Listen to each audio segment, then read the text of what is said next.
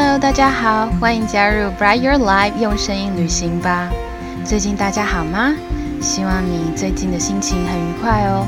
还记得我们上一次呃还停留在西班牙马德里吗？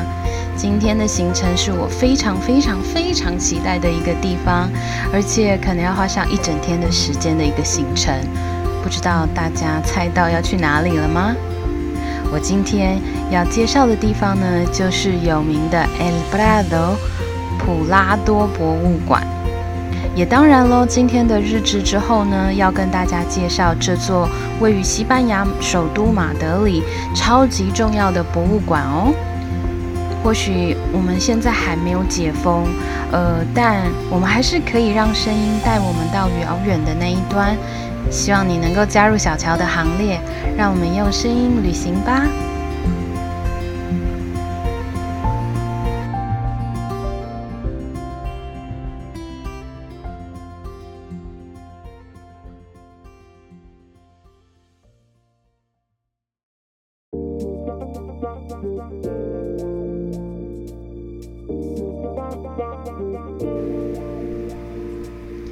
今天呢，最重要的行程。就是要前往 El Prado 普拉多博物馆，世界第四大的博物馆，仅次于巴黎罗浮宫、英国大英博物馆，还有纽约的大都会博物馆。准备好出门后呢，就是要吃一顿早餐。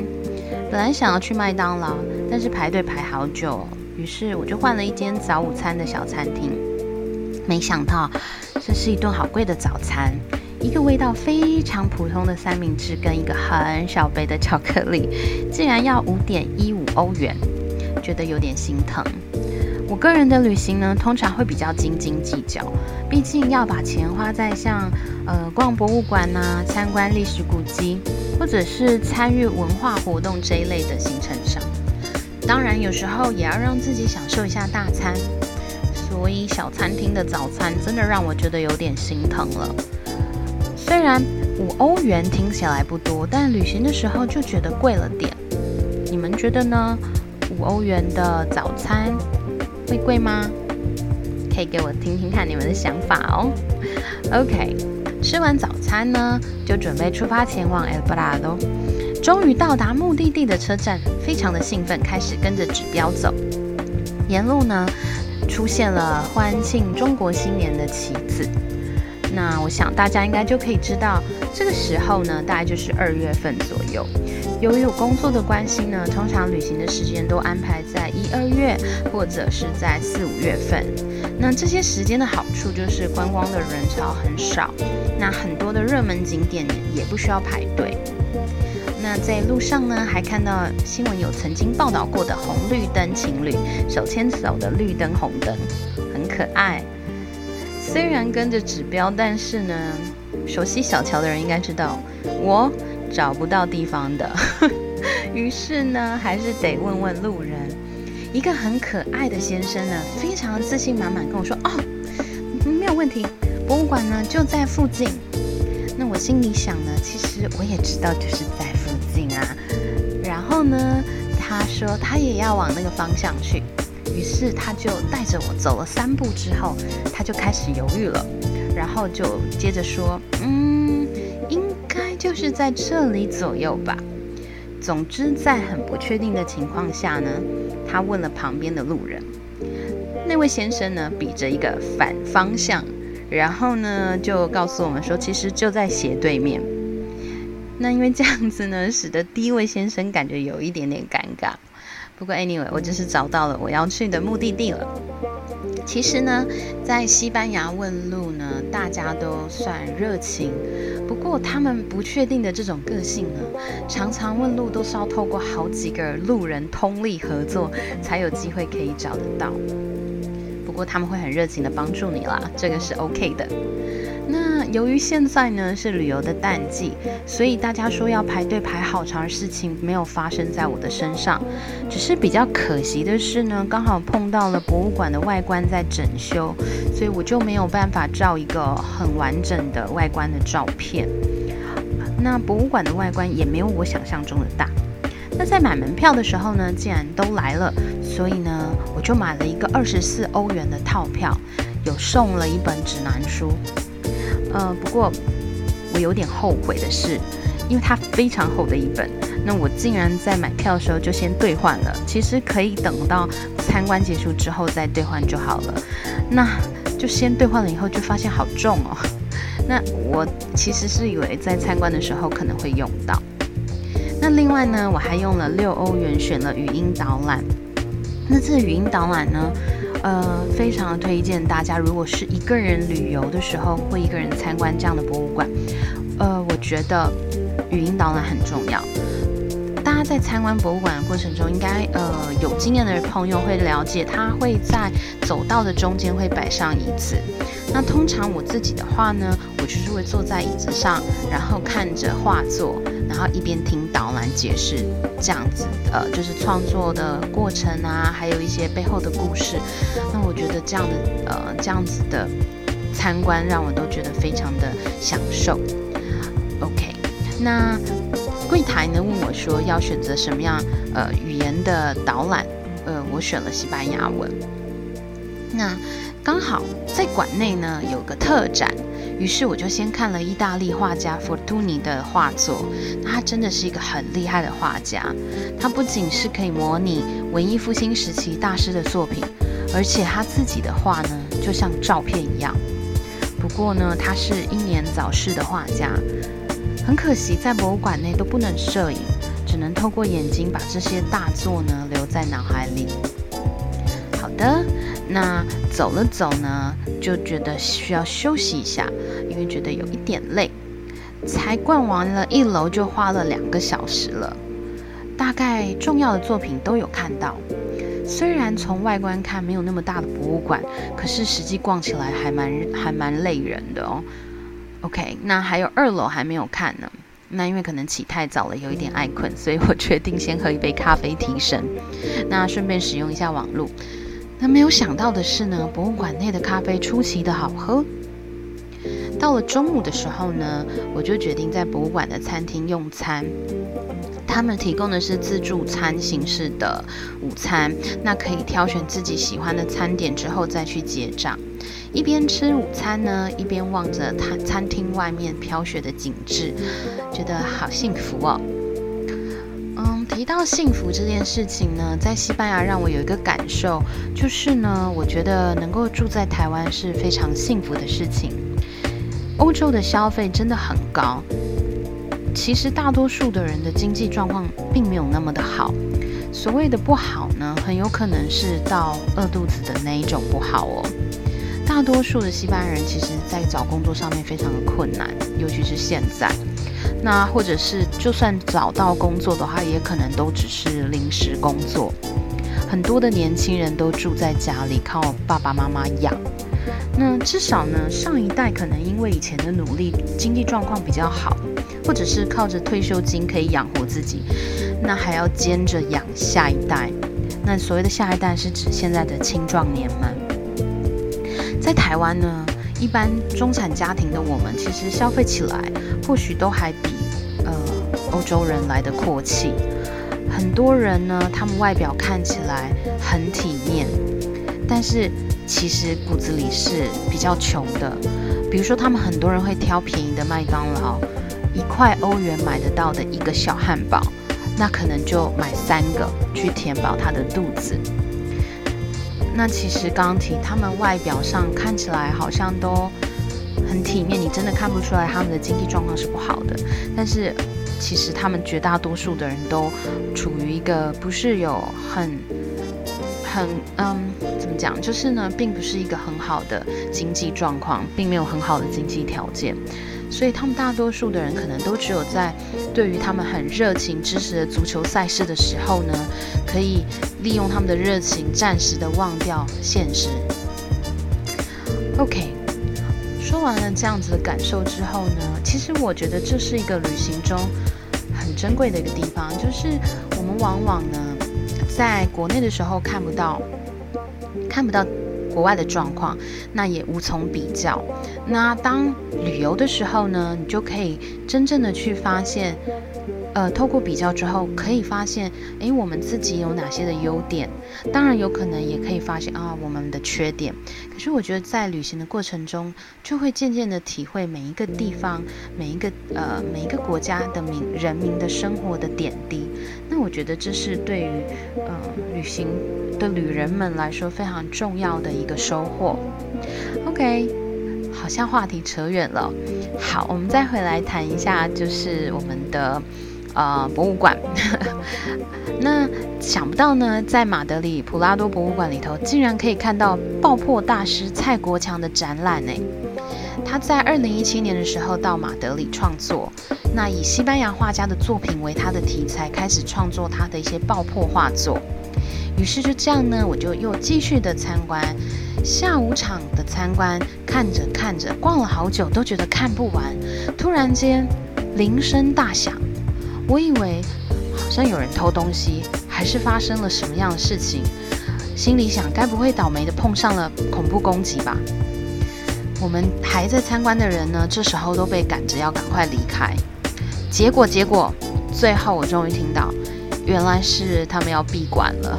看了一下时间，竟然已经是晚上八点了，真的是他们的闭馆时间。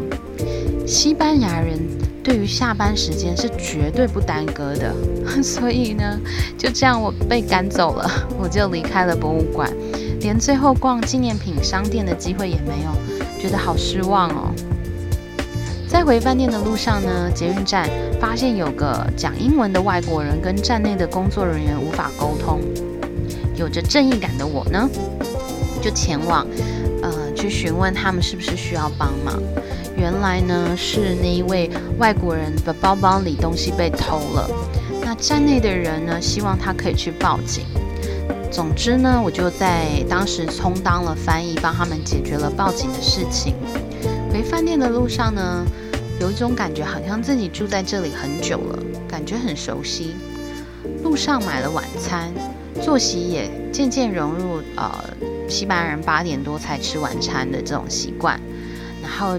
接下来就准备洗澡，然后好好的研究隔天的行程。这边另外要提醒大家，嗯，其实，在欧洲的大城市里面的治安是真的不太好，即便是当地人也都会非常的小心谨慎。所以提醒大家，如果有到欧洲城呃大城市旅游的话呢，一定要特别的注意自己自身的安全，以及自己的呃身上所有的物品、金钱都要特别的小心。好的，那在日志结束之后呢？待会我们要分享的，呃，今天要介绍的地方就是 El Prado 普拉多博物馆。嗯，大家不要离开哟，请继续收听。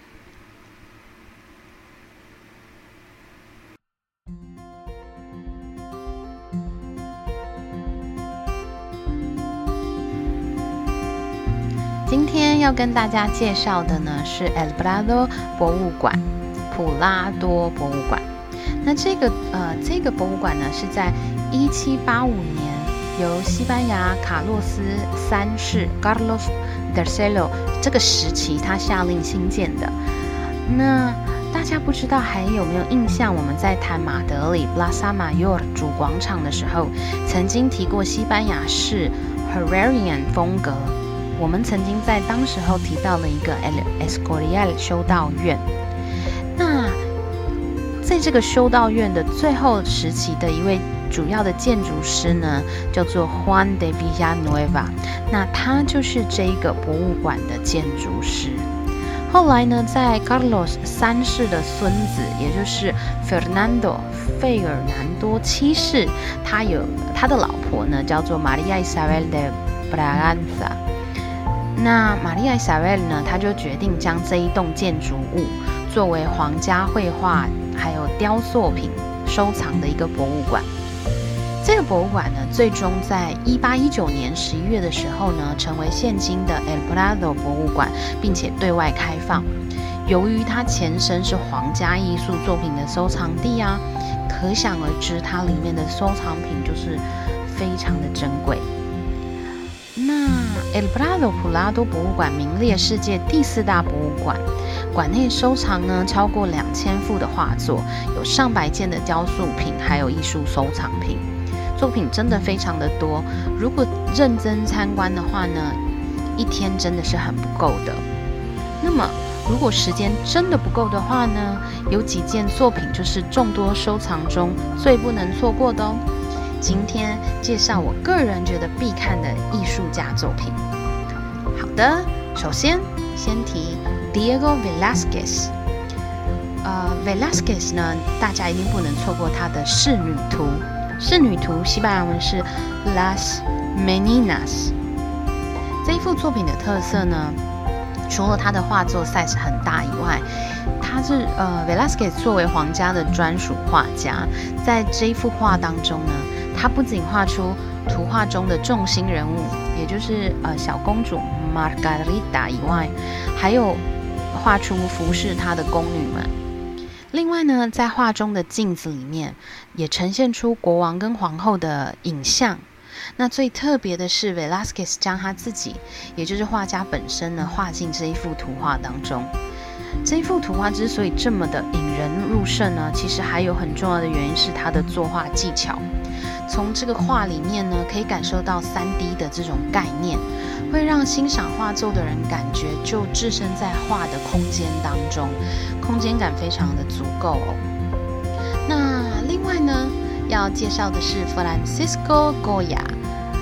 Goya 呢，黑色绘画系列作品中最著名的一幅就是 Saturn。Saturn 呢，他的画中是在谈罗马神话中的这个 Saturn，为了防止自己的孩子推翻自己而吞噬自己的小孩。那在画里面会看到有一个啊，可能看起来对我们来说有一点点残忍，就是他呃这个 Saturn 农神，那他在吃自己的小孩子。那它是一种描述神的愤怒。那代表的是一个旧时代还有年轻时代的一种冲突。那另外有一种说法就是说，时间就像 Saturn 一样，吞噬着世间的一切事物。另外一幅作品也是出自于呃 Francisco Goya，呃这个作品的话是一种浪漫主义风格的，呃叫做裸体的马哈 The Naked Maha。Maha 呢，其实在西班牙文就是漂亮女生的意思。那这个画作的形画中的形象呢，就好像有一个裸体的维纳斯的感觉。但比较特别的是呢，这一幅画有一幅一模一样的画作，但是是穿着衣服的。所以，嗯，这幅画其实相当具争议性，因为画中的女性呢，据说是阿尔法公爵夫人。有另外一个说法是说，她是西班牙首相 Manuel Godoy 的情妇，叫做 Bebida Dudo。不过至今呢，大家还是没有办法证实这个画中的女性身份。这么如此裸露的作品呢，其实惹来了当时社会很多的批评。所以后来高雅呢，就为画中的女主角加上外衣，所以才会说变成另一幅是有穿着衣服的马哈，叫做 The Closed Maha。那比较有趣的是呢，现在这两幅作品其实就并列的陈设在，呃，El Prado 博物馆里头，作作为一种很有趣的呃对比。那勾牙的画作呢，真的都非常的重要，也很著名。除了我们刚刚提到的 Saturn，还有穿衣及裸裸体的马哈之外呢，还有 Carlos 呃卡洛斯四世的宫廷画全家福，那还有巨人 The Colossus。嗯，这幅画呢是一个城镇笼罩在巨人风暴的恐怖当中。其实它要象征的意思呢，是西班牙人民被拿破仑军队侵略时候的一种惶恐。另外呢，还有一八零八年五月三日这个作品，它的名字就叫一八零八年五月三日，一样呢是在描绘。半岛战争就是拿破仑呃占领西班牙的这这一呃这一场战争。那画中的受害者呢，双手张开，就像是呢盯着十呃钉十字架的这种姿势，表达一种受难的感觉。那被法国军队迫害的这个画作呢，是想传达西班牙人民的起义抵抗的这种爱国情操。最后呢，要跟大家介绍的一幅大家一定很熟悉的作品，叫做《The Last Supper》，对，最后的晚餐。那其实呢，最后的晚餐，大家呢可以了解的就是，它是描描绘耶稣被罗马士兵逮捕前，与十二门徒共进的最后一餐。其实它有许多的版本，而在 El Prado 展出的呢，是西班牙画家 Juan de Juanes 他的一个作品。比较特别的是呢，这幅作品中每位门徒的呃头上上方都有标示名字。只有呢，出卖耶稣的犹大没有像大家一样在头顶上有个光光光啊光环，上面有名字。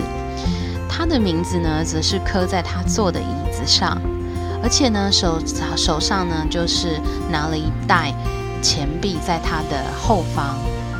所以这是一幅还蛮特别、蛮不一样的《最后晚餐》的版本。Well。Elbrado 呢，他的作品收录真的非常的多，我怎么可能要花非常多的时间才有办法讲完？那他的馆藏呢，真的都非常值得细细的了解。今天呢，就只能短暂的介绍到这边，希望有引起你们的兴趣。未来造访西班牙，喜欢艺术作品的朋友，千万不要忘记安排到 El Prado 博物馆参观。而且记得时间要拉长一些，希望大家今天都喜欢我们的介绍，下次别忘了再跟着小乔一起用声音旅行吧，下次见喽。